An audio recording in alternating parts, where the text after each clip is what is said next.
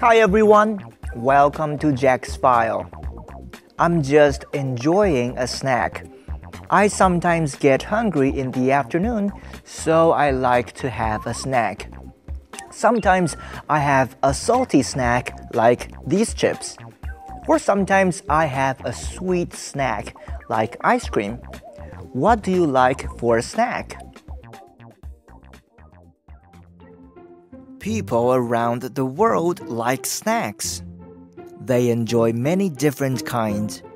Some are sweet, some are salty. In America, people reach for a bag of potato chips or a donut.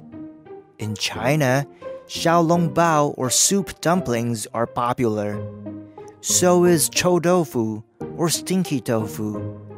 In France, people enjoy crepes. They can put sweet or salty fillings in these thin pancakes. When you travel, you can try local snacks. When in Asia, buy Thai crepes in Thailand. This popular street snack has either sweet or salty filling.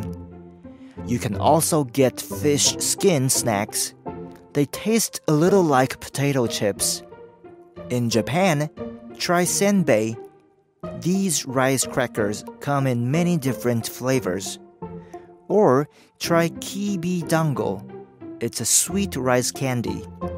And in Poland, eat pierogies. These dumpling like snacks can be sweet or salty. You can get them filled with meat and potatoes, cheese, or fruit. There are so many kinds of good snacks.